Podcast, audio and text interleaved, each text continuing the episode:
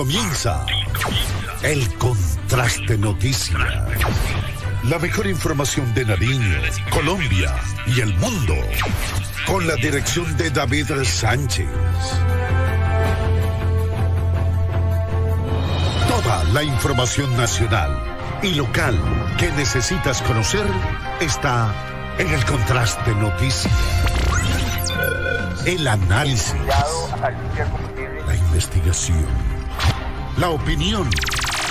Y la voz de nuestra gente nos identifica. La institución educativa, la universidad debe. El contraste noticia. El contraste noticia.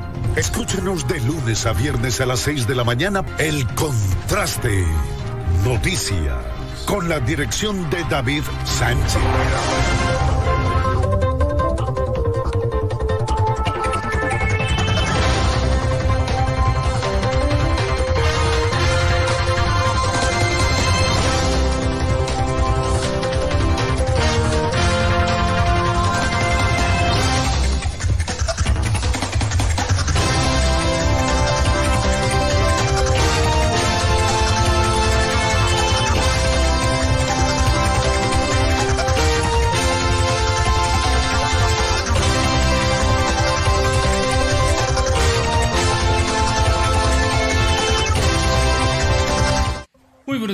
Bienvenidos al Contraste Noticias. Qué gusto estar con ustedes en este nuevo día, en este miércoles, mitad de semana, 30 de noviembre. Señores, señoras, eh, estamos ya culminando este eh, penúltimo mes del año.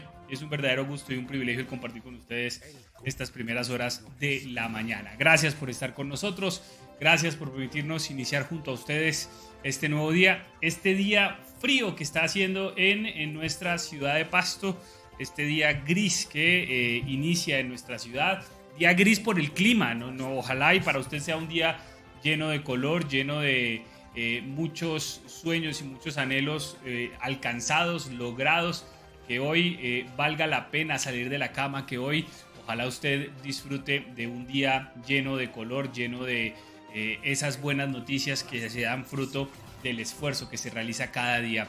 Así que de verdad deseamos lo mejor para ustedes, deseamos que en este nuevo día pues disfruten de eh, el cumplimiento de sus anhelos, de sus sueños. recuerden que ellos se consiguen pues, con esfuerzo, con dedicación y con eh, la lucha de cada día. Así que a ponerle ganas, tome las precauciones pertinentes. Este es el panorama a esta hora de la mañana en nuestra ciudad de Pasto. Eh, una mañana gris, una mañana fría, una mañana eh, donde ni siquiera podemos ver nuestro volcán Galeras, pero pese a ello, pues eh, aquí estamos como siempre cada mañana compartiendo con ustedes toda la información de día a día. Nuestro compañero don José Calvache tiene un compromiso familiar el día de hoy, así que no nos va a acompañar, pero le deseamos éxitos y ojalá y disfruten en este día familiar allí en la institución de la hija, que hoy precisamente están ya cerrando el año. Y es que ya las instituciones educativas públicas pues, están ya culminando el año electivo y el año escolar. Así que éxito para todos los jóvenes y niños que están culminando ya el año eh, académico. Era hora, 30 de noviembre, ya eh, era hora de que los jóvenes y los niños descansaran porque, eh, bueno, es tiempo de familia, es tiempo de Navidad, es tiempo de disfrutar eh, con los más allegados. Así que ojalá disfruten de un día lleno de, eh, y de un diciembre que ya va a empezar el próximo mañana, como jueves, ya inicia diciembre. La restricción vehicular para el día de hoy, como ustedes la pueden ver en pantalla, es para placas terminadas en los dígitos 4 y 5. 4 y 5 son las placas, eh, los dígitos de las placas que tendrán restricción hoy en la ciudad de Pasto y en la ciudad de Ipiales. Así que evite salir con su vehículo si usted tiene eh, placa terminada en 4 o 5. Y para Ipiales, este es el mismo pico y placa. Sin embargo, para Ipiales, pues hay una información que les vamos a estar desarrollando en el día de hoy. Y es que Ipiales tomó la decisión de que a partir del próximo jueves, es decir, mañana, primero de diciembre, pues se elimina la restricción vehicular, se elimina el pico y placa y ya no habrá pico y placa, al menos por el mes de diciembre, en el municipio fronterizo de Ipiales. Recordemos que en Ipiales se habían manifestado eh, el comercio había dicho que eh, este tipo de medidas restrictivas lo único que estaban haciendo era alejar al, comprador ecuatoriano en especial, que es eh, el que muchas veces pues, adquiere los productos en el municipio fronterizo. Pues Ipiales desde mañana, hoy tiene pico y placa 4 y 5, allí usted lo ve en pantalla, pero desde mañana ya les mostramos el decreto donde tendrá precisamente la solución o ya la no continuación más bien de el eh, pico y placa para el municipio fronterizo. Así que pico y placa eh, para hoy, 4 y 5. Gracias por estar con nosotros. Bienvenidos al Contraste Noticias. Iniciamos entonces con el desarrollo de toda la información. Titulares. En el Contraste Noticias. Muy bien, 7 eh, de la mañana con 9 eh, minutos. Eh, en Ipiales se levanta la medida de pico y placa por fin de año. El propósito es que no hayan restricciones para adquirir los productos, para desarrollar el comercio y de esta manera Ipiales toma medidas especiales para el mes de diciembre. Esto tras varios, varias protestas y manifestaciones que había realizado diferentes comerciantes y gremios en el sector. Así que Ipiales no tendrá eh, pico y placa para el mes de diciembre. El contraste noticias. Por otro lado, en el municipio de La Unión se llevó a cabo una velatón tras el asesinato de eh, un reconocido periodista, director de un canal local allí en el municipio. Diversas autoridades participaron y también diversas autoridades han manifestado su rechazo eh, frente a estos hechos de asesinato. La violencia se está tomando la Unión y hay varias denuncias y hechos que están corroborando esto. Se espera que ojalá y las autoridades tras los famosos consejos de seguridad pues logren impactar de una manera real eh, los índices de seguridad en todo el departamento, pero en especial en la Unión donde infortunadamente nos han denunciado desaparición de personas eh, y las autoridades no dicen nada, asesinatos, hurtos y desafortunadamente la Unión ya no es el remanso de paz que era en eh, una época. Así que se toman medidas tras la, el asesinato de un periodista en la Unión. El contraste noticias. Por otro lado, eh, habitantes de las lunas y algunas eh, representantes de diversos gremios de la movilidad denuncian el mal estado de las vías que se presentan en un sector de las lunas en el municipio de Pasto. Allí vamos a estar precisamente eh, compartiendo con ustedes eh, algunos de los hechos que se dan. Y no sé por qué se cortó la transmisión de eh, Facebook. Vamos a revisar qué fue lo que sucedió, porque obviamente seguimos en YouTube y en otras redes sociales. Así que vamos a revisar qué pasó con nuestro YouTube porque eh, a esta hora pues estamos infortunadamente fuera del aire. Eh, vamos a revisar y vamos a recuperar precisamente la transmisión a esta hora de la mañana porque tenemos mucho que comentarles, mucho que compartir con ustedes en este miércoles 30 de noviembre del de 2022. Eh, también algunas personas y algunas autoridades de nuestro municipio, pues eh, recorrimos algunos sectores de nuestro municipio de Pasto y encontramos con que los sumideros o estas denominadas, estas denominadas eh, alcantarillas, pues infortunadamente están también registrando eh, un riesgo constante en nuestra ciudad. No sé por qué se cortó Facebook, volvimos ya al Facebook, ojalá y nos puedan acompañar nuevamente porque infortunadamente tuvimos corte en eh, la señal, pero ya la recuperamos. Aquí estamos entonces nuevamente con ustedes. Así que vamos a estar hablando también del estado de, las, de los sumideros y del estado de las vías en diferentes sectores de nuestro departamento y de nuestra ciudad, que infortunadamente pues, no son los mejores y que eh, algunas, algunos habitantes de la zona y de nuestro departamento pues, nos han pedido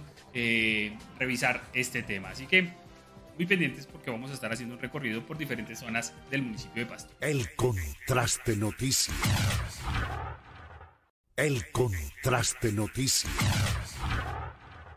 El contraste noticias. El contraste noticias. El contraste noticias. Vamos a estar hablando entonces de la rendición de cuentas por parte de la Administración Municipal de Pasto, que eh, va a desarrollar una rendición de cuentas en el municipio de Catambuco. Allí, eh, pues la Administración Municipal rendirá cuentas y hablará de lo que está desarrollando en el municipio. Así que les vamos a estar hablando también de ello. El contraste noticias. Por otro lado, también vamos a estar dialogando con el nuevo presidente del Consejo. Hablamos del concejal Mauricio Torres, pero realmente vamos a estar dialogando con él acerca de, obviamente, su elección como presidente del Consejo, pero también de una denuncia que se ha hecho y más que una denuncia de una comunicación que lanzó el mismo Consejo Municipal acerca de eh, la asistencia de los concejales. Pues infortunadamente Mauricio Torres, eh, el actual presidente del Consejo Municipal de Pasto, pues eh, es el concejal que más faltas tiene en nuestro Consejo Municipal del municipio de Pasto. Así que vamos a estar dialogando con él acerca de este tema.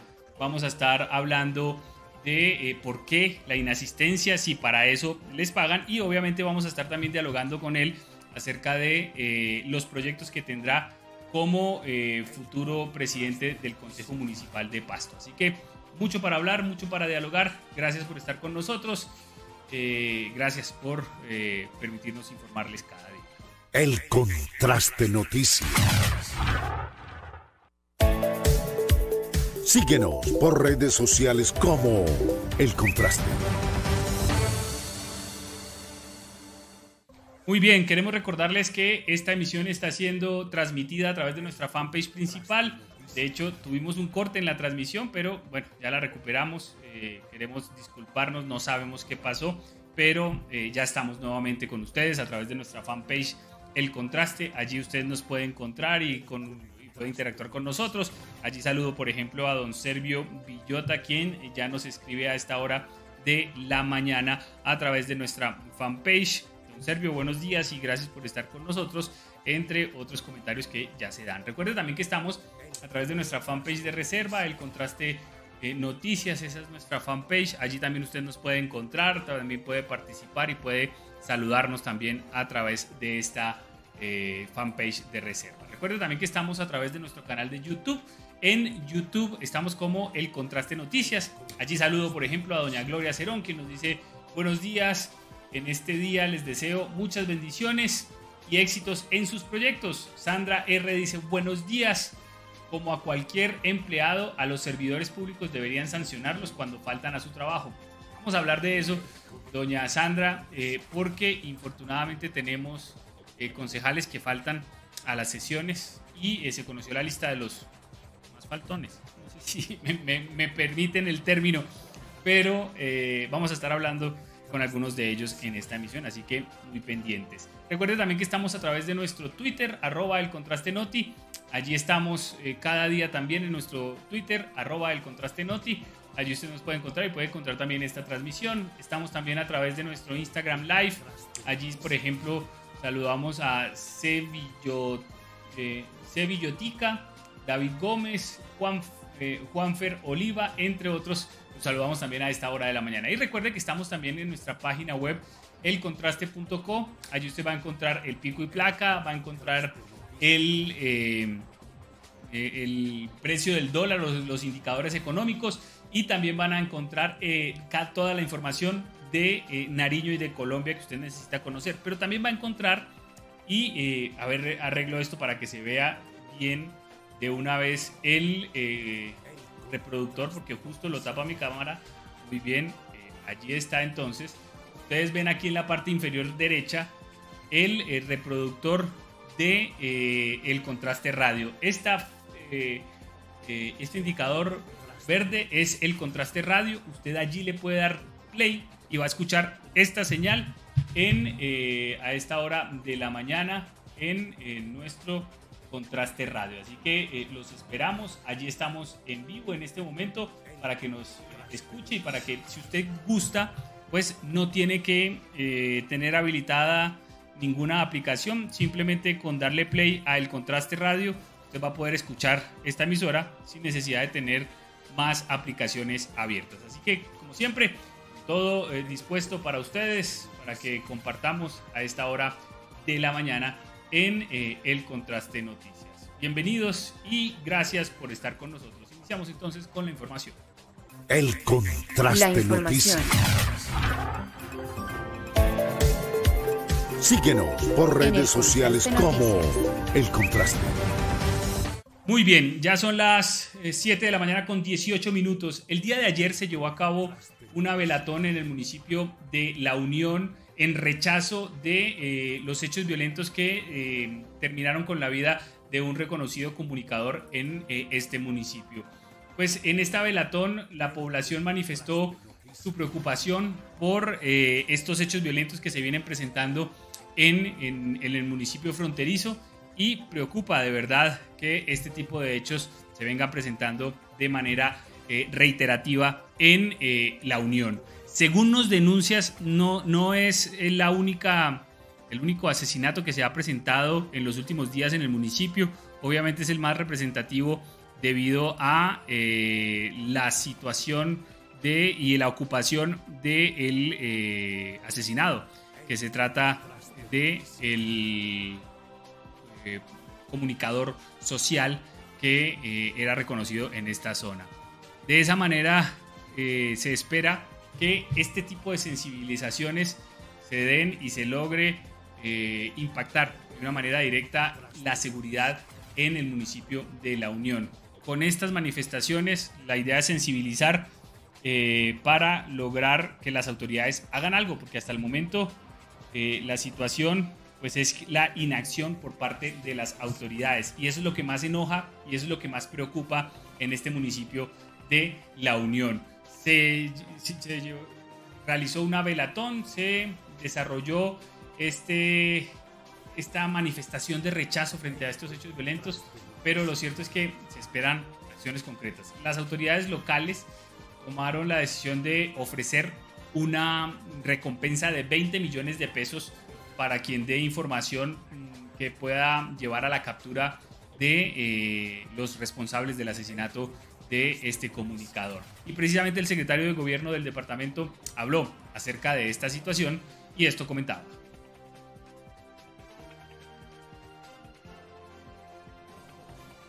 del Salado del municipio de La Unión, donde perdió la desde la Gobernación de Nariño lamentamos y condenamos los hechos ocurridos en la vereda del Salado del municipio de La Unión, donde perdió la vida el líder cívico y periodista Wilder Córdoba, director del canal Unión TV. Exhortamos a las autoridades a que agilicen las tareas investigativas para dar manera oportuna con los autores de este hecho. Muy bien, allí está entonces. Rechaza los hechos. Como siempre, eh, los rechazos, el Consejo de Seguridad y eh, la idea es que la recompensa permita llevar con la captura de eh, los responsables de este hecho. Así que, bueno, esperemos que la situación mejore, esperemos que eh, las autoridades realicen algún tipo de acción puntual y se logre la captura de los responsables. Lo preocupante es que el comunicador había denunciado eh, a través de sus redes sociales algunos mensajes de molestia de, algunos, eh, de algunas personas debido a su labor de denuncia en contra de la administración municipal de la Unión. Y eso es lo que nos preocupa. Buscamos al alcalde, le llamamos, le escribimos al alcalde de la Unión. Infortunadamente no hubo respuesta e infortunadamente no hubo eh, ningún tipo de comunicación. Solo envió un video hablando de que hizo un consejo de seguridad, como siempre se hacen en nuestro departamento, y no pasó a mayores. Increíble, pero eh, ese es el manejo que se le da a este tipo de hechos. Un consejo de seguridad, con eso ya eh, dicen que están trabajando y no pasa nada más. No pasa nada más en nuestro departamento. La Unión, infortunadamente, vive hechos violentos, vive hechos de, con mucha y con mucha, eh, mucho temor por parte de la ciudadanía frente a estos hechos de inseguridad que se vienen dando en el municipio. Así que, bueno, Pelatón se llevó a cabo el día de ayer en el municipio de La Unión. Tengamos cuidado y ojalá la ciudadanía ayude a aprender a estos sinvergüenzas que llegaron la vida de un comunicado. El contraste noticias. El por otro lado, como les comentábamos en nuestros titulares, el día de ayer se conoció este decreto por parte de la Administración Municipal en Ipiales. Decreto que confirma la eh, eliminación, al menos por ahora, de el eh, pico y placa para el municipio de Pasto. Eh, palabras más, palabras menos, el alcalde de este municipio dio a torcer su brazo, por así decirlo, y decretó eh, que eh, se elimina el pico y placa en el municipio fronterizo de Ipiales. De esta manera ya Ipiales no tendrá el pico y placa en el municipio de Ipiales y específicamente decreta que eh, en el sentido de suspender la restricción de tránsito por pico y placa en los vehículos automotores de servicio particular en el área urbana del municipio de Ipiales a partir del 1 de diciembre del, 2002, del 2022. Artículo segundo, los demás artículos del decreto se mantienen eh, incólumes y eh, el presente eh, decreto rige a partir de su publicación. De esta manera ya no hay pico y placa para el municipio de Ipiales. Desde mañana, primero de diciembre, se elimina esta restricción vehicular para el municipio y de esta manera se espera que los ecuatorianos en especial lleguen en esta época de diciembre y más teniendo una tasa eh, cambiaria tan, digámoslo así, favorable para los que tienen dólares. De hecho, a esta hora de la mañana el dólar está a 4.860 eh, eh pesos, ha bajado 200 pesos, pero eh, pues no ha sido mayoritario y no ha sido, digámoslo así, la reducción que para muchos analistas se debía dar. Eh, entonces, en Ipiales eh, no hay restricción vehicular a partir del próximo día jueves, primero de diciembre del 2022. Así que los ipialeños podrán realizar la movilidad. Mientras tanto, en Pasto, seguimos esperando las medidas que se tomarán en diciembre. Y es que la administración tiene un reto muy importante porque, por un lado, están los eh, taxistas exigiendo que eh, se les levante eh, la restricción vehicular. Ellos habían hablado de que había logrado un acuerdo con eh, la administración municipal tras una movilización que realizaron, que ya les iban a levantar el pico y placa. Hasta el momento no ha habido decreto por parte de la administración y ellos continúan con pico y placa. También habían hablado de una serie de restricciones para motocicletas en diciembre, sin embargo hasta el momento la, la autoridad municipal pues infortunadamente no eh, ha dado a conocer precisamente la restricción a esta hora de la mañana. Muy bien, y eh, vamos a cambiar de tema porque ya está con nosotros nuestro invitado a esta hora de la mañana. Se trata del flamante presidente del Consejo, bueno, que entrará a ser presidente del Consejo el eh, próximo año cuando inicien las sesiones extra, o más bien las sesiones ordinarias del Consejo Municipal en el próximo año 2023. Sin embargo, fue electo precisamente como presidente de eh, el Consejo Municipal de Pasto de eh, nuestra ciudad para el próximo año. Así que saludamos a esta hora al eh, señor concejal Mauricio Torres. Doctor Mauricio, buenos días y gracias por estar con nosotros. Muy buenos días, un gusto en saludarlo. es un placer para mí pues comunicar aquí en este medio de comunicación todo lo que se viene realizando en el Consejo de Pasto. Bueno, doctor Mauricio, arranca el próximo 2023 siendo presidente del Consejo Municipal de Pasto. Eh, ¿Cuáles son los proyectos eh, y, cuál será la prioridad para ese periodo en la presidencia de la corporación? Una corporación que eh, a veces parecería que no hace mucho y que para los ciudadanos del común pues no es muy cercana. ¿Cuál es precisamente la prioridad suya como presidente para el próximo 2023? Bueno, primero sí eh, informar que gracias a la, al apoyo de, muchos, de varios amigos concejales, pues fui elegido eh, como presidente de la corporación para el próximo año, un gran reto, un reto más importante. dentro de la agenda que se va a tratar eh, es sacar adelante el cumplimiento de las metas del plan de desarrollo. Esa es la carta de, navegación y de desarrollo, como lo indica su nombre, de la, del municipio de Pasto. Y es necesario desde el Consejo estar muy atentos al cumplimiento de estas, eh, de estas metas, fijando unos indicadores muy claros de, cumplimiento. El próximo año es, es un año muy importante ya que se van a ejecutar dentro de la ciudad de Pasto eh, muchas obras.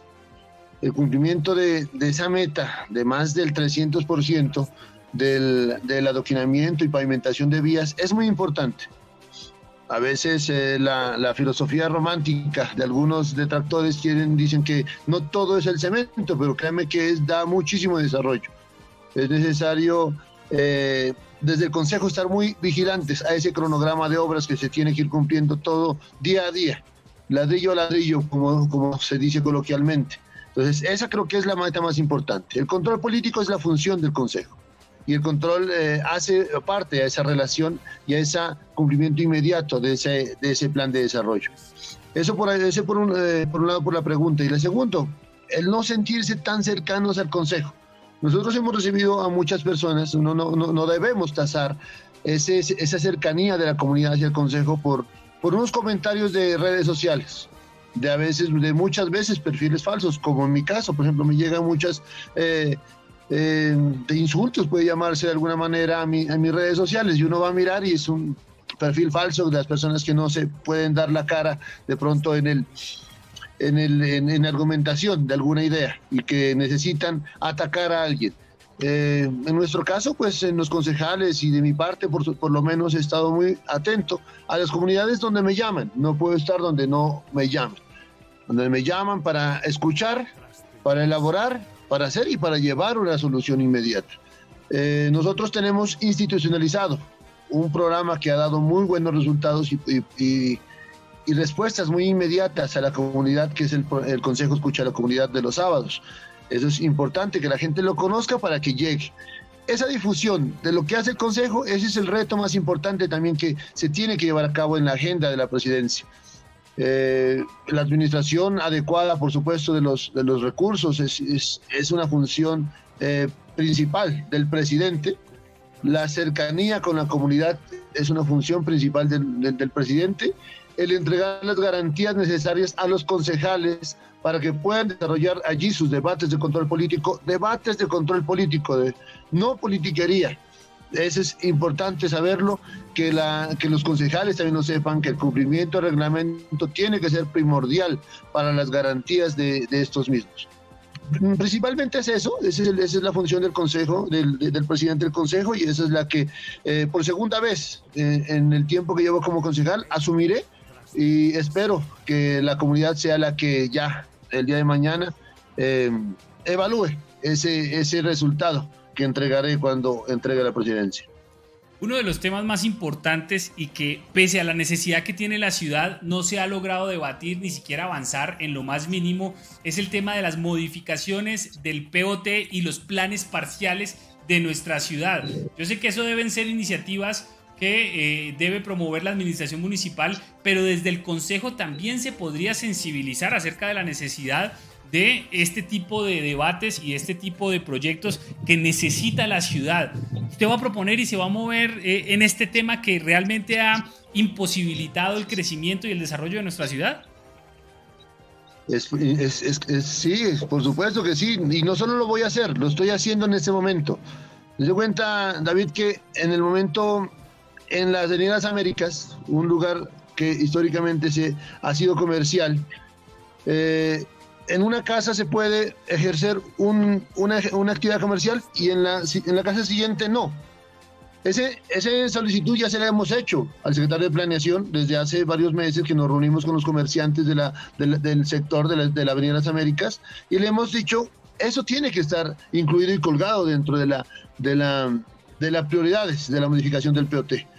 Y así estamos, así como yo, están también avanzando otros concejales en el tema de vivienda, en el tema, en, el tema de, gastrobares, ya, de gastrobares que, que, hombre, han causado mucho impacto eh, de convivencia dentro de la ciudad, pero también tienen que estar incluidos dentro de esta armonía que tiene que dar el POT para la ciudad de Pasto.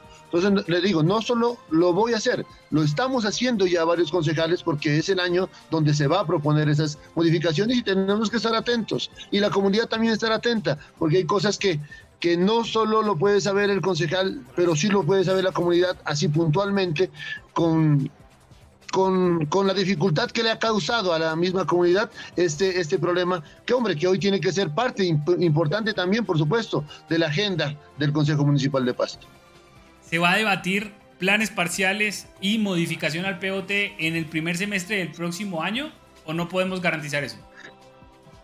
Pues no podemos garantizar eso porque esa es, una iniciativa que está construyendo la administración. Desde el Consejo Municipal lo que tenemos que estar es presentes y prestos a las propuestas. Eso sí lo que puedo garantizar desde el primer día o desde ya si es posible, pues que la comunidad nos, nos haga saber sus inquietudes nos haga saber para articularnos, para hacer parte de una comisión accidental que existe en el momento para tratar esos temas y que la administración ya el día que presente la modificación, pues tenga todas esas, esas inquietudes de la comunidad eh, argumentadas en un articulado.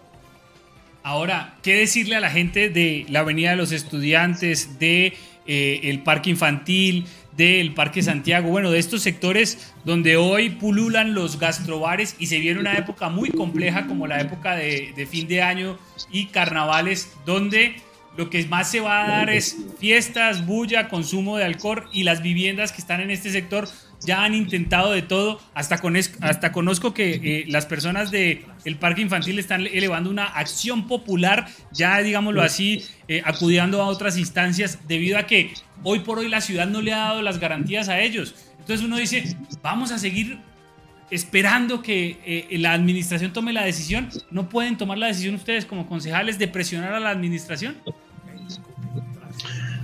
Pues en ese momento, eh, para el tema de fin de año, decirle a la comunidad que llegarán a la ciudad de Pasto 700 uniformados, que son los que de alguna manera son las personas que garantizan la seguridad de los ciudadanos.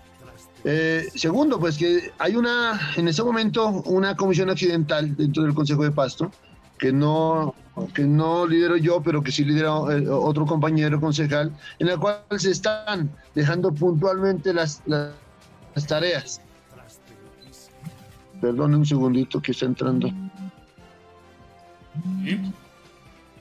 Pero que sí se están dejando las tareas puntuales para cada sector, para que esas quejas que, que de alguna manera se, la, gente está imponiendo mm, de una manera, que le puedo decir? Popular dentro del barrio, de una manera, eh, pues, sin, sin digamos, sin, sin algún eco, sean escuchados directamente por el subsecretario de Control y la secretaria de Gobierno para que puntualmente se les dé soluciones. Eso se está tratando hoy en el Consejo, por ejemplo, cosas que de pronto la gente no lo sabía y puede acudir a que se sea escuchado dentro de esa comisión accidental. Ojalá y esta comisión pues, entregue resultados. ¿Cuándo deberíamos saber los resultados de eh, esta comisión accidental? ¿Cuándo conoceríamos, digamos que las conclusiones de la misma? En la, en la semana pasada, el día martes, me parece, le repito, no hago parte de esa comisión accidental, lo lidera otro, otro compañero, pero sí le, yo tengo entendido que el día martes anterior se reunieron ya y están eh, tratando de hacer un tema de mejor armonía con el tema de zonas de parqueo, ya con el tema, por ejemplo, de de, horarios eh, que se respeten de una manera más, más estricta, presencia de policía. Eso sí es así, pero bueno, repito, no estoy, no pertenezco a esa comisión, pero sí quisiera que la comunidad se acerque o que me permita en otro momento, pues eh, articularnos para dar una información puntual sobre lo que está pasando en esa comisión accidental y cuáles han sido los compromisos puntuales. Muy bien, bueno, pero se está por lo menos trabajando en el tema porque ha sido una constante. De hecho, a nosotros nos llaman constantemente a decir, vea, es que la situación de eh, el gastrobar tal en tal sector está generando tal afectación y, ya uno no sabe ni qué decirle a la ciudadanía porque bueno, no pasa mucho, pero bueno, usted nos dice sí está pasando y sí se está dando la eh, intervención por parte de una comisión accidental para definir qué se puede hacer en este tema. Ahora, eh, espacio público, nos escriben también, pregúntele al concejal qué se está haciendo en contra de la invasión del espacio público. que puyen al señor de espacio público para que trabaje. Nos escriben precisamente a nuestro contraste WhatsApp. Eh, ¿Qué decirle a la gente? Ya estamos en diciembre y, por ejemplo, en la 17, en el sector de Tierra Santa, es imposible. No hay por dónde andar, toca bajarse a la calle si usted es peatón y quiere circular.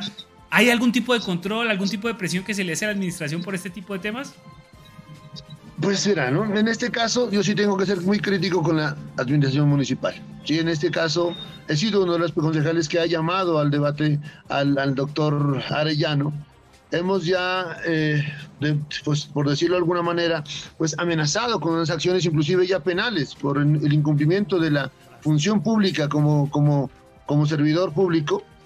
Eh, porque no, no hemos visto un avance, la verdad. Hoy nosotros eh, en lo que hemos propuesto es hacerle un debate de control, pero de conmoción al señor eh, Carlos Arellano, porque la verdad sí hemos y la angustia de la gente cuando mira cuando mira avanzando más este este de las de las de las carretas, este tema del, de los vendedores ambulantes, sí es, es, es muy preocupante. Es, ese es un tema que sí prende alarmas para nosotros, para mí por lo menos.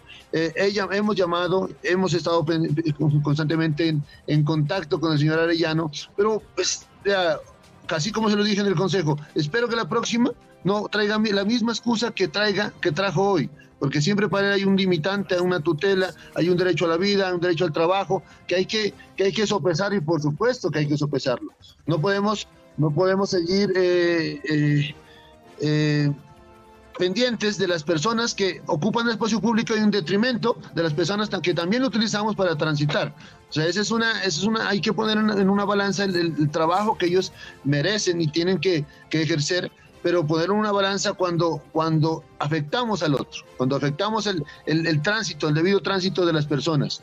Entonces, créanme que ese sí es, un es, preocupante y para mí, eh, personalmente, lo hemos hecho ya en el Consejo, tener eh, ese debate y esa cuenta de este secretario o de este jefe de oficina de espacio público para que, o, darle herramientas, hemos pensado hasta en la creación de una secretaría que sea más articulada y que tenga mucho más presupuesto en la que tenga mucho más presupuesto para, para poder ejercer el poder coercitivo con esas personas.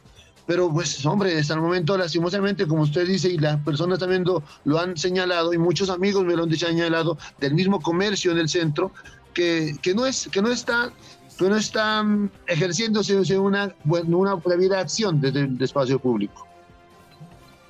Y ustedes como concejales tienen la facultad y una relación directa con la primera autoridad, que es el alcalde. No han pasado ya de eh, hablar solo con el director de espacio público a hablar directamente con el alcalde y que sea el mismo alcalde el que tome decisiones con respecto al espacio público, porque es que estamos viendo que estamos perdiendo la batalla. Ya hoy se adueñan del espacio público, nadie dice nada y cada vez se invaden nuevas zonas y no, no pasa nada y es que eh, el derecho al trabajo y es que no podemos y es que la policía y es que el gobierno nacional, bueno, y cada vez hay una excusa. Eh, no hay ningún tipo de reacción por parte del alcalde mismo siendo la primera autoridad. Sí, por supuesto, el alcalde está muy preocupado, pues si tiene una, pues dentro del presupuesto municipal del año 2023 también está articulado una presencia mayor de agentes de espacio público, pero creemos que nosotros que no es, no es suficiente. Es necesario pues, eh, hablar un poquito más con la gente, tener una capacidad de, de, poderlos sacar con una actividad alterna al trabajo del espacio público.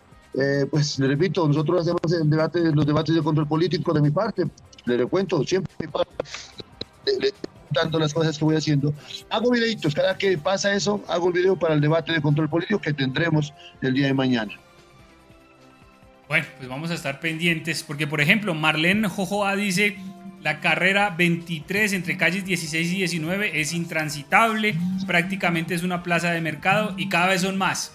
Y, si empezamos a enumerar, pues allí nos vamos a llevar toda esta charla, porque lo cierto es que en la invasión del espacio público es una constante y parece un tema que eh, le quedó grande a la administración municipal, al menos por ahora. Ojalá y no sea así. Ahora, eh, señor eh, concejal, doctor Mauricio Torres, se conoció la lista de inasistencias al Consejo Municipal y usted la lidera con 30 inasistencias a las sesiones. De hecho, hay grupos que me imagino son contrarios a usted que han venido dando a conocer que usted estuvo en eh, un partido de fútbol de la selección Colombia y que virtualmente usted asistió a la sesión solamente para decir presente y que le paguen 500 mil pesos por 30 segundos en el que dijo eso. ¿Qué decirle primero a la ciudadanía? ¿Qué pasó? ¿Por qué tanta inasistencia? Porque esos datos los entrega el Consejo. Y segundo, eh, el tema del partido de la selección. ¿Usted estaba en Barranquilla en el partido de la selección cuando hubo eh, esta sesión del Consejo?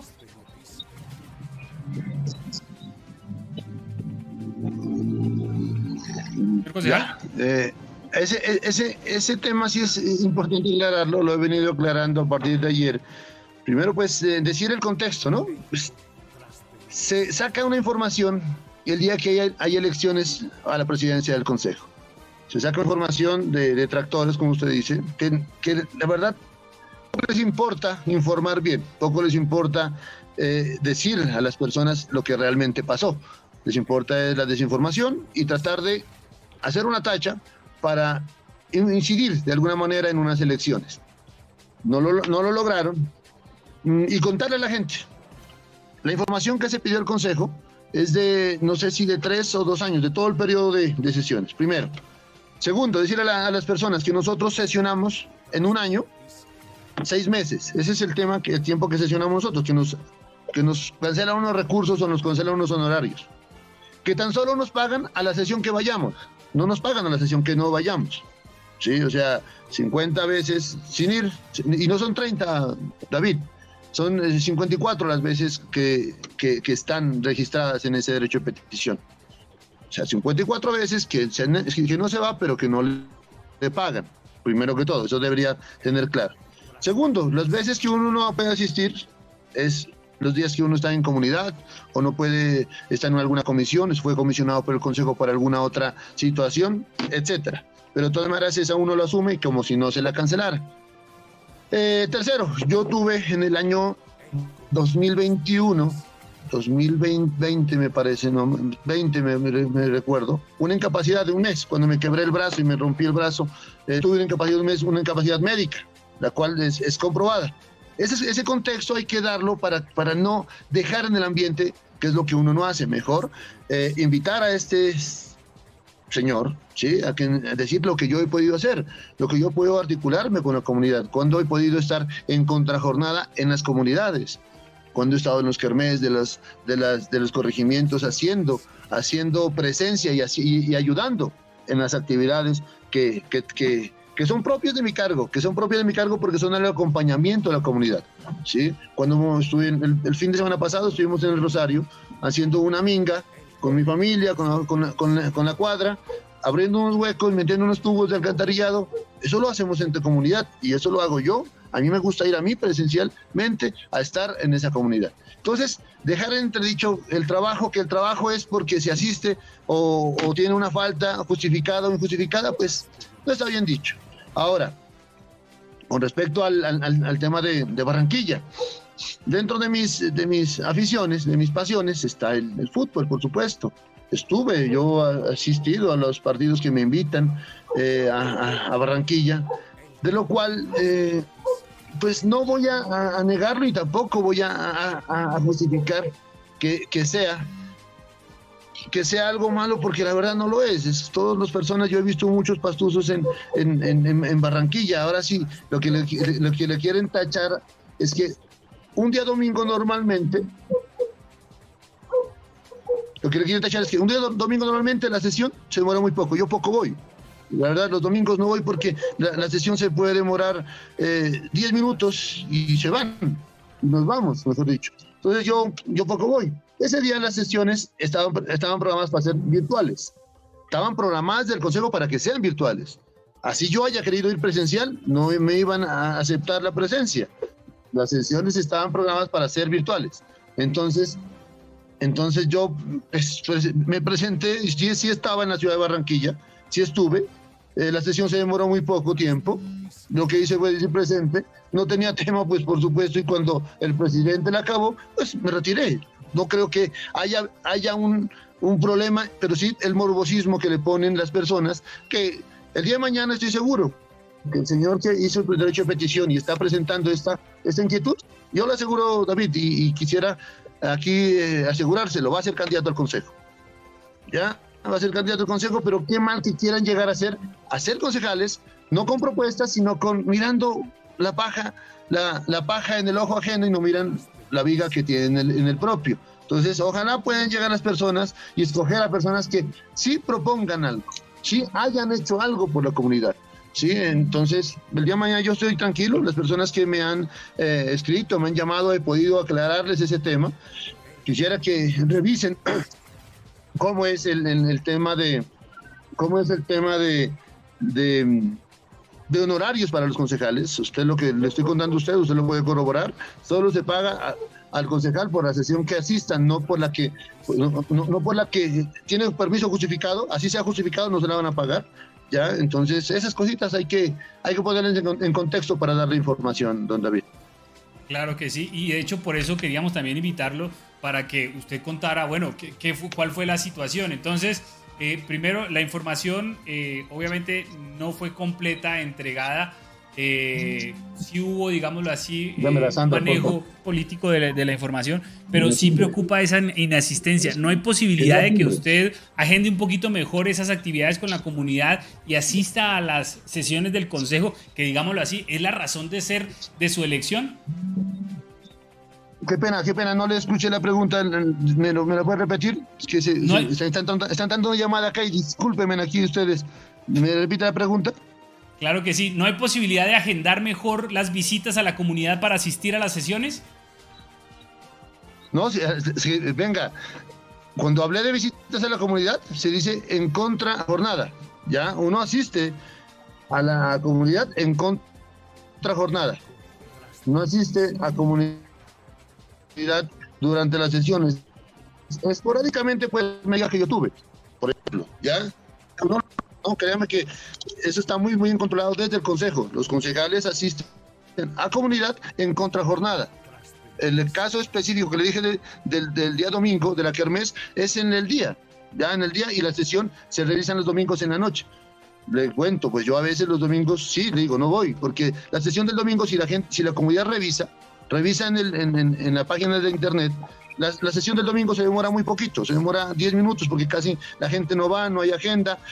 Legalmente no es posible hacer segundos debates ni primeros debates los días fines de semana. Entonces, ese es el tema, pues yo la verdad le repito, los domingos no es, sólido y porque no, me parece justo que me paguen eh, unos honorarios por una sesión que uno asiste 10 minutos y a veces uno está desplazándose y no puede asistir pues eh, le cuento es ese, esa incidencia pues y que la comunidad lo sepa que un domingo pues poco eh, puedo asistir al consejo por, por el tema de, de lo poco que se demora la sesión.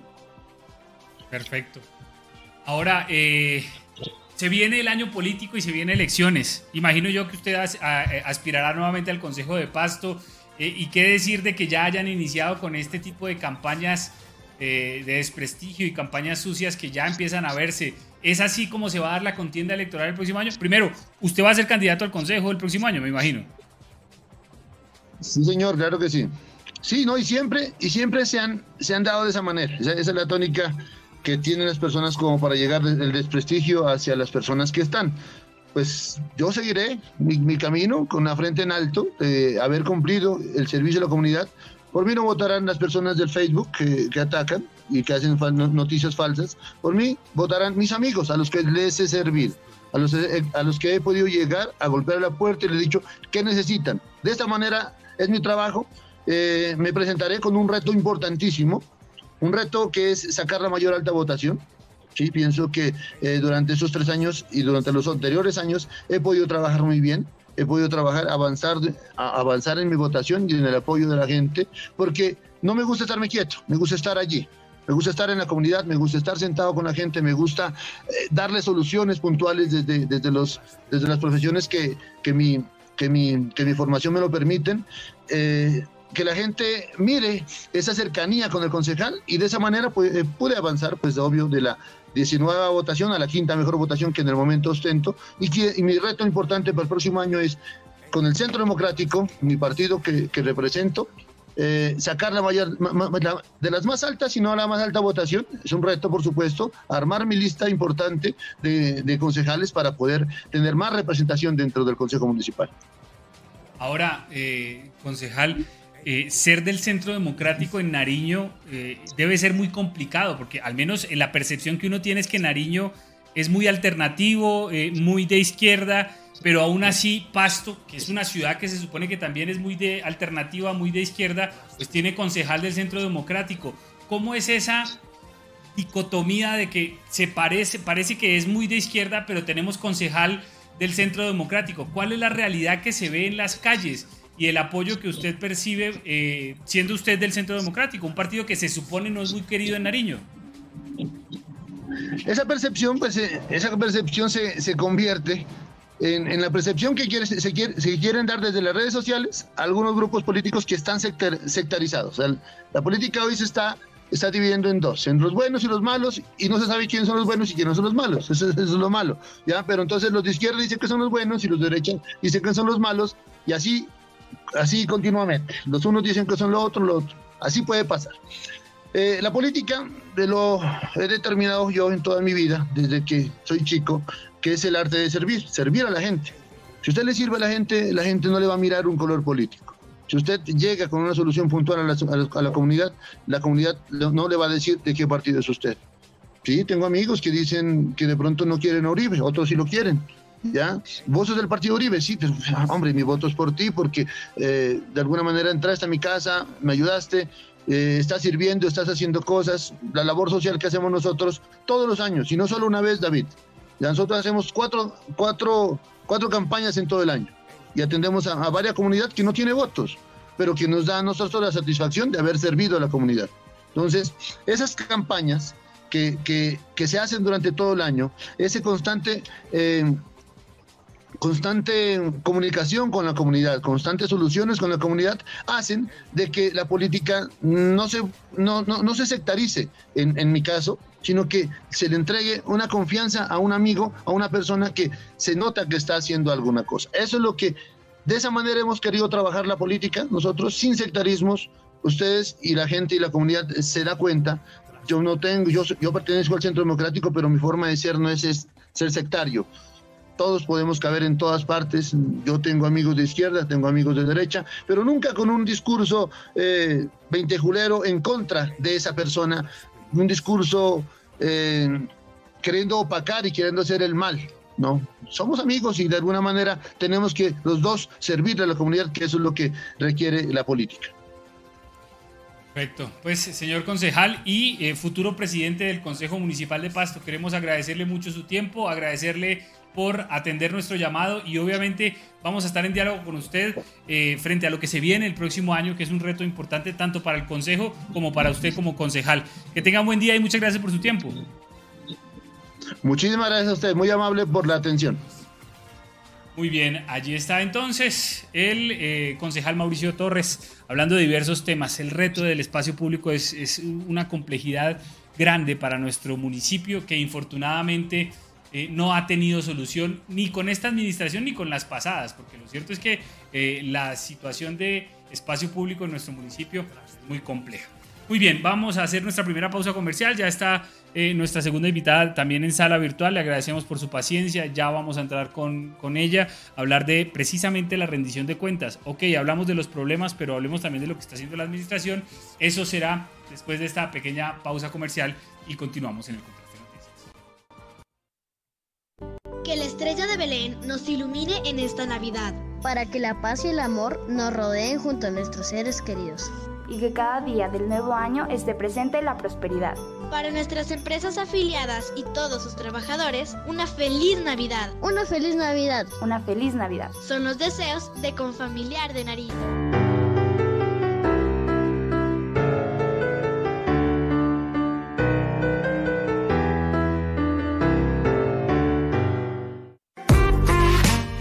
Nuestras sedes diseccionales están cerca de ti. La Cámara de Comercio de Pasto invita a todos los empresarios a que nos visiten en nuestro horario de atención los días sábados de 8 y media a 12 y de lunes a viernes de 8 a 12 y de 2 a 6. Más información en www.ccpasto.org.co. Cámara de Comercio de Pasto, en Nariño, primero lo nuestro. El contraste noticias. Si tu reto es estudiar con calidad, matricúlate en periodoncia, endodoncia y ortodoncia o en las especializaciones en propiedad intelectual, producción y comercio del café y en la maestría en Derechos Humanos y Gobernanza de la Universidad Cooperativa de Colombia Campus Pasto. Más información 317-884-8948 www.ucc.edu.co Vigilada Mineducación. El sagrado femenino sobre golpes de sangrado, casos reportados, pocos judicializados. Cansadas del maltrato y la indiferencia, queremos vida digna, se nos trate con coherencia. Stop. Si te cela, jalonea o invade tu privacidad. Stop. Si controla tu dinero o manera de actuar. Stop.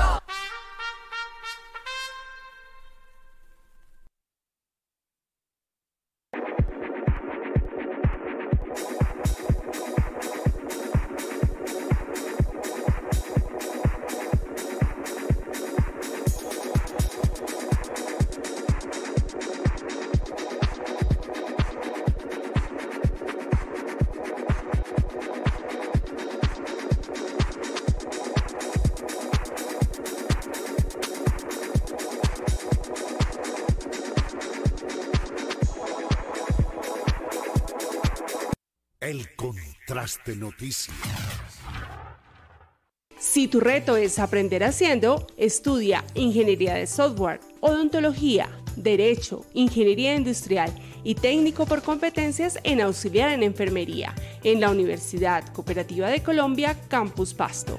Más información 317-884-8948 www.ucc.edu.co Vigilada Mineducación. Este miércoles 14 de diciembre, a partir de las 2 de la tarde, desde el Hotel Cuellars en Pasto, los invitamos a conocer el acto de rendición pública de cuentas presidida por el gobernador de Nariño, John Rojas Cabrera. Trabajamos por amor a Nariño en defensa de lo nuestro. Los esperamos. El contraste noticias. Tecnología. Seguridad.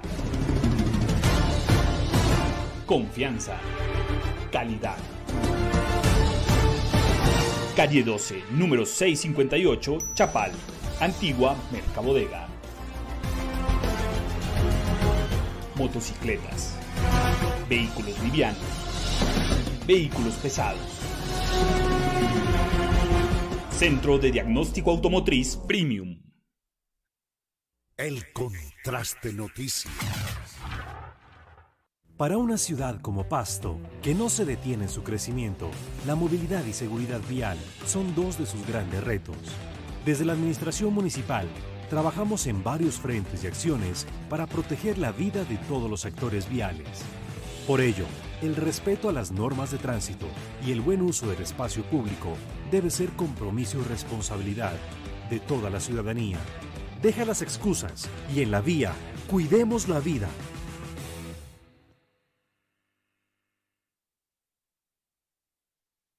En el municipio de Pasto, 46 personas murieron en siniestros viales entre enero y agosto de 2022. 17 de los fallecidos fueron motociclistas, 5 acompañantes de moto y en 14 casos, las víctimas fatales fueron peatones. Muévete con responsabilidad, llega a tu destino de manera segura y en la vía, abraza la vida. Secretaría de Tránsito y Transporte, Alcaldía de Pasto, Pasto la gran capital.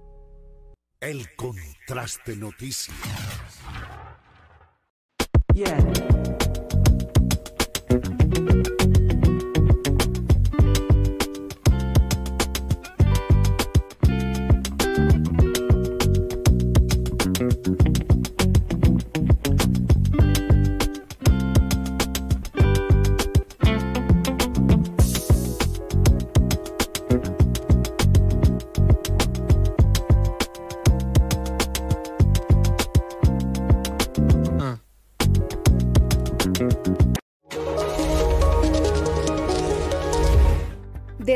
Terminal de Transportes de Pasto coordinamos y racionalizamos la actividad transportadora intermunicipal e interdepartamental de pasajeros por carretera, buscando proveer comodidad y seguridad en nuestras instalaciones, orientados a la satisfacción en la prestación del servicio a las empresas transportadoras, usuarios y trabajadores.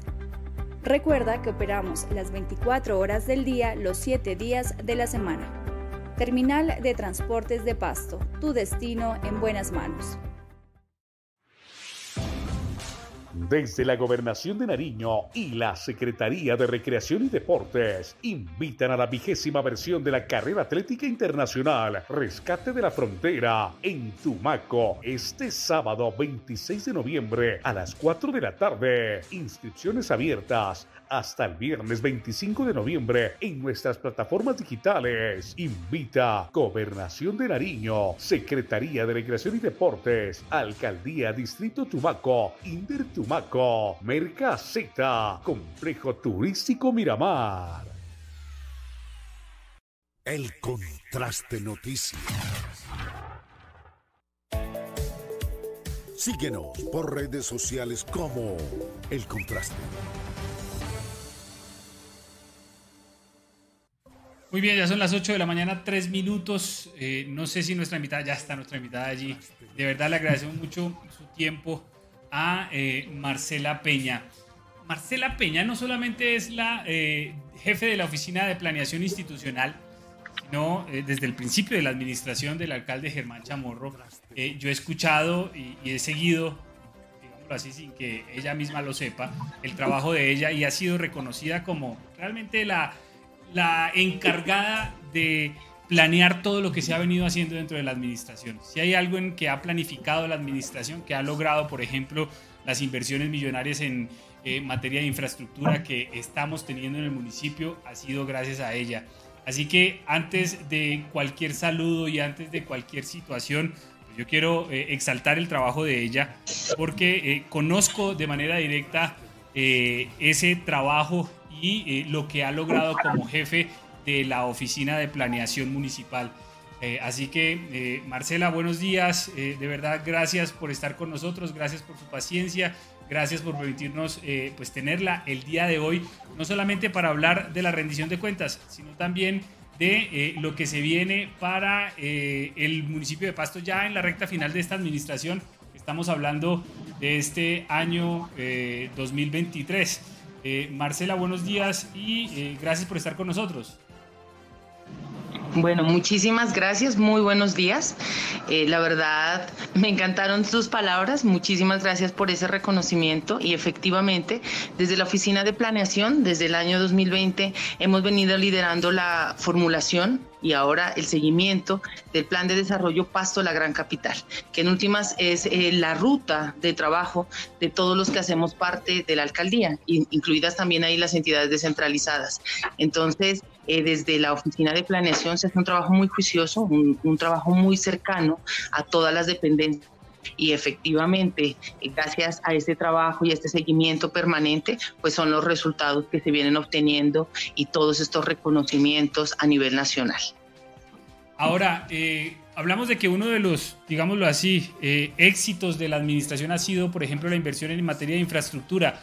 ¿Por qué esta administración logró traer eh, recursos para, por ejemplo, pavimentación de vías y por qué las otras no? ¿En qué radicó la diferencia y el éxito de la consecución de recursos? Bueno, lo importante es presentar proyectos que sean acordes a las necesidades, proyectos que ojalá tengan un componente participativo, que eso es lo que hemos buscado en esta administración, trabajar con la ciudadanía, para la ciudadanía, pero con la ciudadanía. Eso es lo más importante.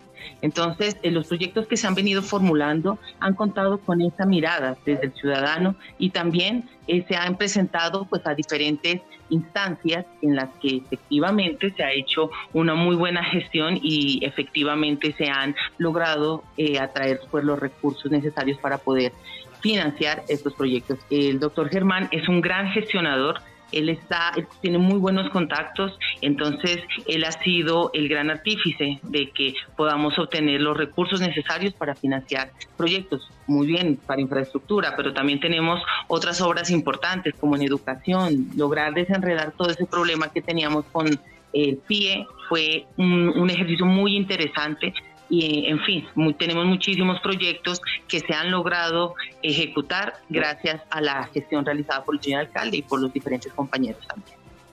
Ahora, estamos en Pasto y, estar en Pasto es, es, difícil y más administrar y obviamente eh, vemos, digamos que el lado negativo de la, de la, del tema.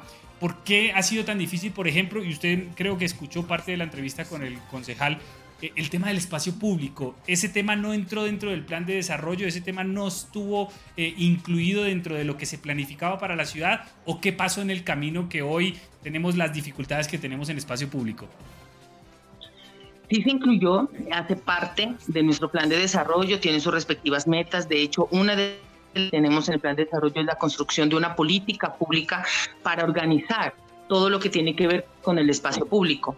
Eh, yo creo que ha sido también eh, en parte lo que nos ha eh, de pronto hecho un poco lento el trabajo, es porque no se ha entrado a atropellar como si de pronto lo hacen en otras en otras eh, en otros territorios. No se entra a atropellar al, al vendedor ambulante no se entra a, a, trabajar de manera más conflictiva sino que se trabaja es de la mano con todos los vendedores ambulantes. Esto lo, es lo que ha hecho el doctor Carlos quien ha tenido una comunicación directa, un diálogo permanente con todos los vendedores. Eh, esa es una ruta de diálogo, la que hace parte también de la construcción de esta política pública. Entonces, es por eso que de pronto vamos un paso más lento, pero esperamos que a futuro podamos tener un ejercicio mucho más cercano y mucho más contundente con eh, los diferentes actores del espacio público. Eh, ¿Podemos esperar algo puntual que vaya a suceder respecto al espacio público en este 2023? Bueno, lo importante aquí es continuar con la política pública, que esa ya es la que regula todo el tema de espacio público. Entonces, contar con esta política pública nos va a permitir a nosotros no solo trabajar con los vendedores ambulantes, sino con todos los actores que somos parte de este espacio público. Entonces, esa va a ser la herramienta. Recordemos que la, política pública tiene una mirada hacia 10 años, entonces va a ser la herramienta que va a permitir organizar toda esta temática en función pues, de la aprobación de esta política. Ahora, expliquémosle a la gente, porque se habla de que se está construyendo una política pública para el tema del espacio público, pero eso dice mucho y, dice nada, porque recuerdo mucho que se habló de la política pública para la movilidad alternativa, la política pública para, bueno, para tantos temas que se van estableciendo, pero al final terminan siendo no sé cómo llamarlo, eh, desconocidas para la ciudadanía y no solo desconocidas, sino que al final pues no terminan impactando de ninguna manera en la ciudadanía. ¿Para qué una política pública de aquí a 10 años en el tema de espacio público? Bueno, aquí lo importante es que la política pública se está construyendo con los actores de la movilidad, con los actores del espacio público. Eso creo que le da ese plus que necesitan este tipo de instrumentos de planificación, porque no solo son instrumentos que se diseñan desde un escritorio. Cuando uno lo trabaja con la ciudadanía hay mayor empoderamiento y así serán también actores claves para la ejecución de estas políticas bajamos ese enfoque no solo en lo que tiene que ver con la construcción de las políticas públicas, sino en general. Trabajar con la ciudadanía es garantía de que serán ellos mismos quienes velen para que efectivamente se sigan ejecutando eh, no solo las políticas, sino también los diferentes planes, los diferentes proyectos. Nosotros en últimas dejamos sembrando son semillas. En cuatro años, eh, la verdad, se pasan volando, es un tiempo que se pasa súper rápido. Entonces, en estos cuatro años dejamos sembrando muchas semillas y esperamos que la ciudadanía nos ayude a seguirlas eh, cuidando, a seguir germinando para que efectivamente después puedan eh, cosechar estos frutos. Entonces la idea de construir estas políticas públicas con la ciudadanía es esa, trabajar con la ciudadanía para que ellos después también se encarguen de velar por la ejecución de las mismas. ¿Cómo va la construcción del tema de planes parciales y modificaciones al POT? ¿Por qué no hemos presentado eso? ¿Qué pasa con la construcción o con la presentación de estos proyectos al Consejo Municipal? Bueno, todo lo que tiene que ver con el ajuste del plan de ordenamiento territorial, incluidos ahí los planes parciales, eh, son trabajado directamente desde la Secretaría de Planeación Territorial. Eh, nosotros somos un caso atípico eh, en comparación con otros municipios. Nosotros somos la oficina de planeación velamos con plan de desarrollo, banco de proyectos, eh, también tenemos todo lo que tiene que ver con el sistema de gestión de calidad y tenemos la Secretaría de Planeación que está liderada por el doctor Germán Ortega. Él está trabajando todo lo que tiene que ver con el territorio, ahí está incluido el ajuste del POT están ahorita también trabajando con la ciudadanía en mesas temáticas, están distribuidas por comunas, por corregimientos y la idea es avanzar, ¿no? Estábamos a la espera de los resultados de unos estudios que nos permitirán avanzar con el ajuste de este POT, pero la Secretaría de Planeación está liderando el ajuste con los tiempos pues que eh, a nosotros nos, nos exige eh, la normatividad, nos exigen también eh, los, los, resultados de algunas, eh, de alguna, de una demanda que hubo. Entonces se está trabajando de la mano con la ciudadanía por parte de la Secretaría de Planeación. Perfecto. Ahora sí, el objeto de esta invitación obviamente era la, la rendición de cuentas que se viene por parte de la administración municipal. Eh, cuándo es y por qué se está haciendo en corregimientos, porque la última también se hizo en corregimiento y ahora nuevamente en corregimientos. ¿Por qué no aquí cerca o, en el casco urbano? ¿Por qué se toma la decisión de llevarla a los corregimientos? ¿Y qué vamos a ver y qué podemos esperar de la rendición de cuentas que se va a llevar a cabo? Bueno, eh, el reto que nosotros asumimos con el señor alcalde después de hacer un balance de los procesos de rendición de cuentas es que teníamos que eh, tener algo innovador, algo diferente, algo que atraiga la atención de los, del ciudadano. Eh, fue así como nació la idea de hacer una feria de gestión, no solo que permita trabajar toda la parte del informe de gestión, o sea, que el alcalde presente su informe de gestión con su equipo de trabajo, sino que también acerque a la ciudadanía Históricamente, eh, la rendición de cuentas la hacía el señor alcalde, presentaba su informe, había un espacio de preguntas y se terminaba la audiencia pública. Ahora, ¿qué queremos? Que ese diálogo no solo se quede para el final de la sesión, eh, que se resuma a unas cuantas preguntas, sino que haya un diálogo permanente.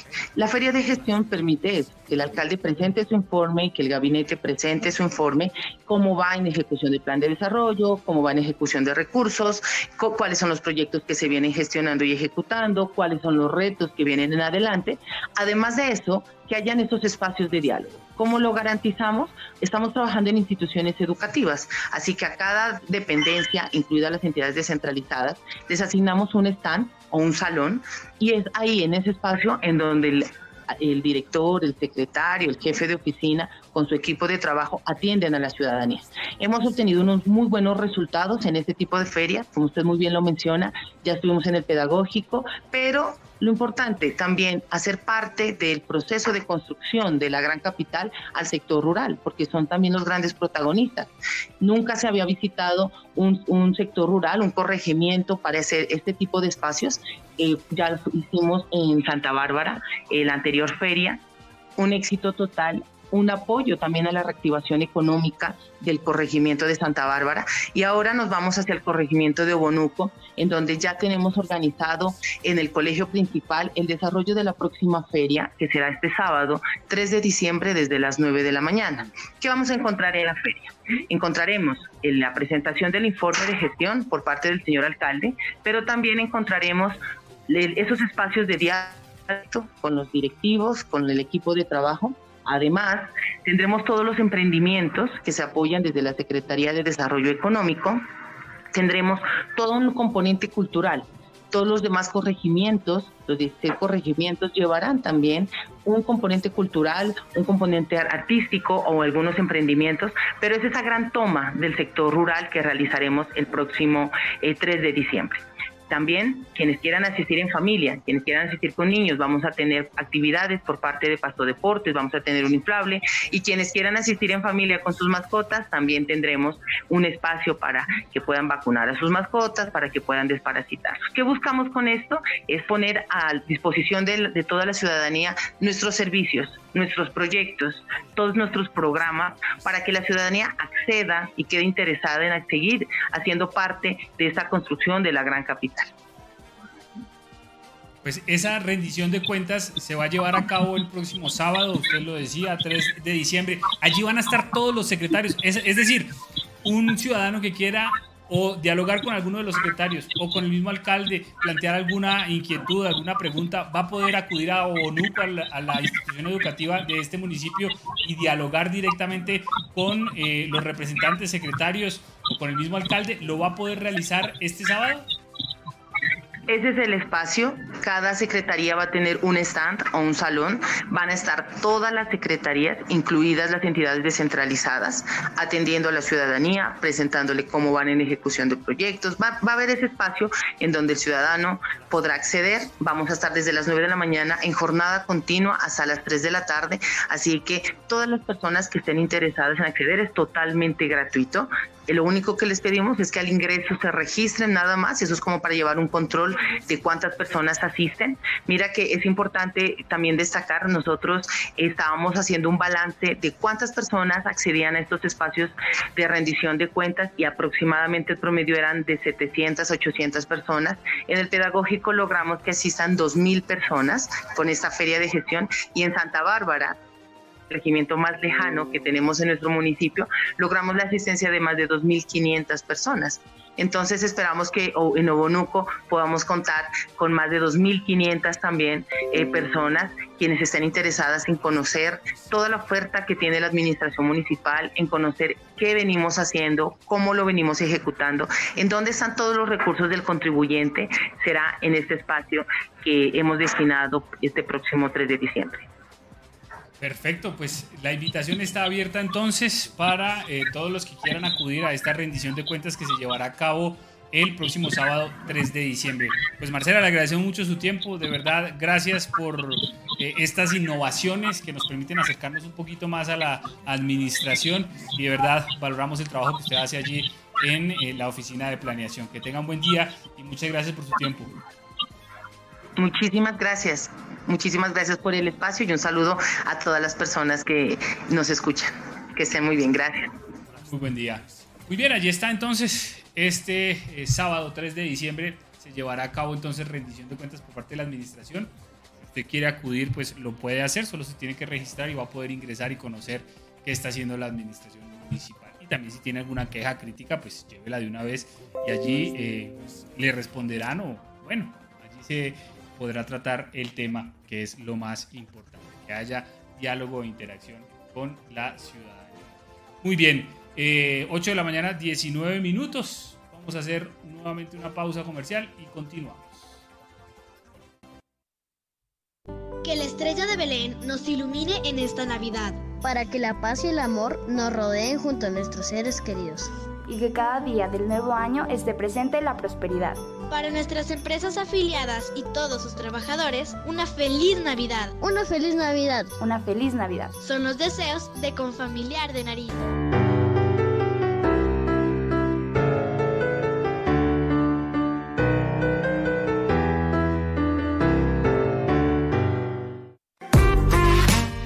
Nuestras sedes y seccionales están cerca de ti. La Cámara de Comercio de Pasto invita a todos los empresarios a que nos visiten nuestro horario de atención los días sábados de 8 y media a 12 y de lunes a viernes de 8 a 12 y de 2 a 6.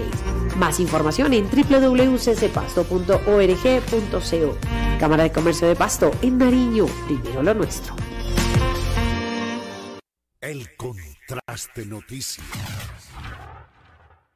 Si tu reto es estudiar con calidad, matricúlate en periodoncia, endodoncia y ortodoncia o en las especializaciones en propiedad intelectual, producción y comercio del café y en la maestría en Derechos Humanos y Gobernanza de la Universidad Cooperativa de Colombia Campus Pasto. Más información 317-884-8948 www.ucc.edu.co Vigilada Mineducación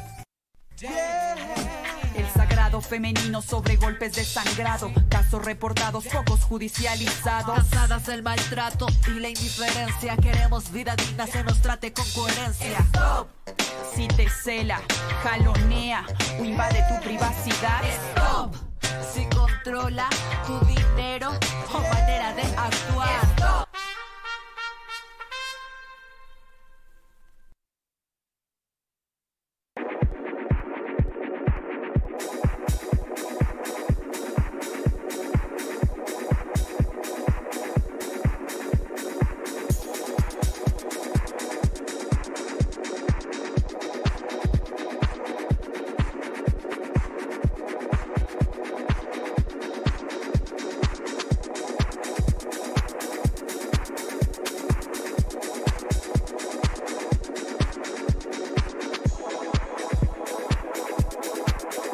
El Contraste Noticias. Si tu reto es aprender haciendo, estudia Ingeniería de Software, Odontología, Derecho, Ingeniería Industrial y Técnico por competencias en auxiliar en enfermería en la Universidad Cooperativa de Colombia, Campus Pasto. Más información 317-884-8948 www.ucc.edu.co Vigilada Mineducación.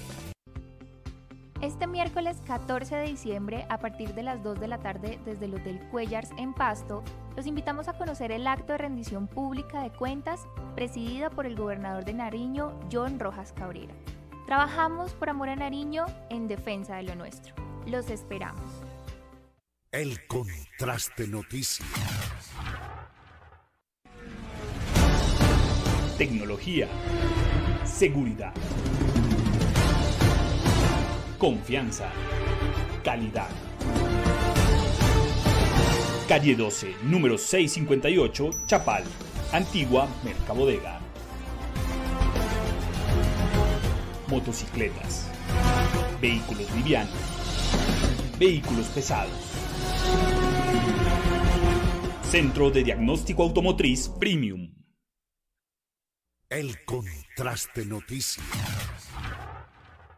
Para una ciudad como Pasto, que no se detiene en su crecimiento, la movilidad y seguridad vial son dos de sus grandes retos. Desde la Administración Municipal, trabajamos en varios frentes y acciones para proteger la vida de todos los actores viales. Por ello, el respeto a las normas de tránsito y el buen uso del espacio público debe ser compromiso y responsabilidad de toda la ciudadanía. Deja las excusas y en la vía, cuidemos la vida.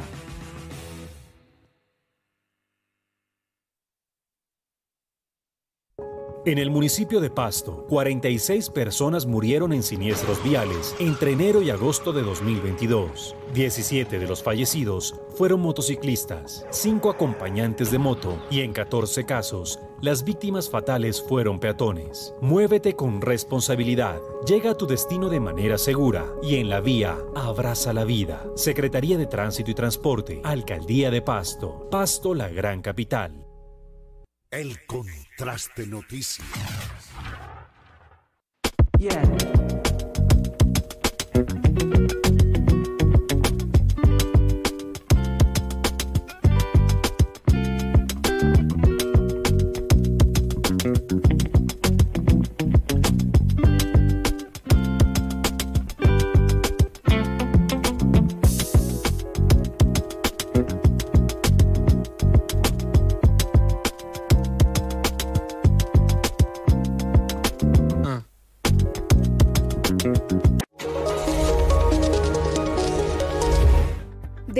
Terminal de Transportes de Pasto coordinamos y racionalizamos la actividad transportadora intermunicipal e interdepartamental de pasajeros por carretera, buscando proveer comodidad y seguridad en nuestras instalaciones, orientados a la satisfacción en la prestación del servicio a las empresas transportadoras, usuarios y trabajadores. Recuerda que operamos las 24 horas del día los 7 días de la semana. Terminal de Transportes de Pasto, tu destino en buenas manos. Desde la Gobernación de Nariño y la Secretaría de Recreación y Deportes invitan a la vigésima versión de la Carrera Atlética Internacional Rescate de la Frontera en Tumaco. El Contraste Noticias. Síguenos por redes sociales como El Contraste. Muy bien, y de esta manera queremos agradecerles por su sintonía, queremos agradecerles por estar con nosotros eh, durante este, esta emisión de miércoles. Tuvimos varias dificultades con Facebook, eh, bueno, nos cortaron la transmisión en varias ocasiones, pero gracias por estar con nosotros y por permitirnos informarles. Cuídense mucho y eh, empieza a despejarse un poquito el día, no mucho, pero eh, bueno, lo importante es que tomen la decisión de luchar, de creer, salir adelante y de pese al clima, pese al frío, pese a todas las dificultades que se presentan, pues hoy luche por sus sueños y por sus. Así que que hoy sea un gran día. Gracias por estar con nosotros, cuídense mucho y un feliz miércoles. Toda la información nacional, y local que necesitas conocer está en el Contraste Noticias. El análisis, la opinión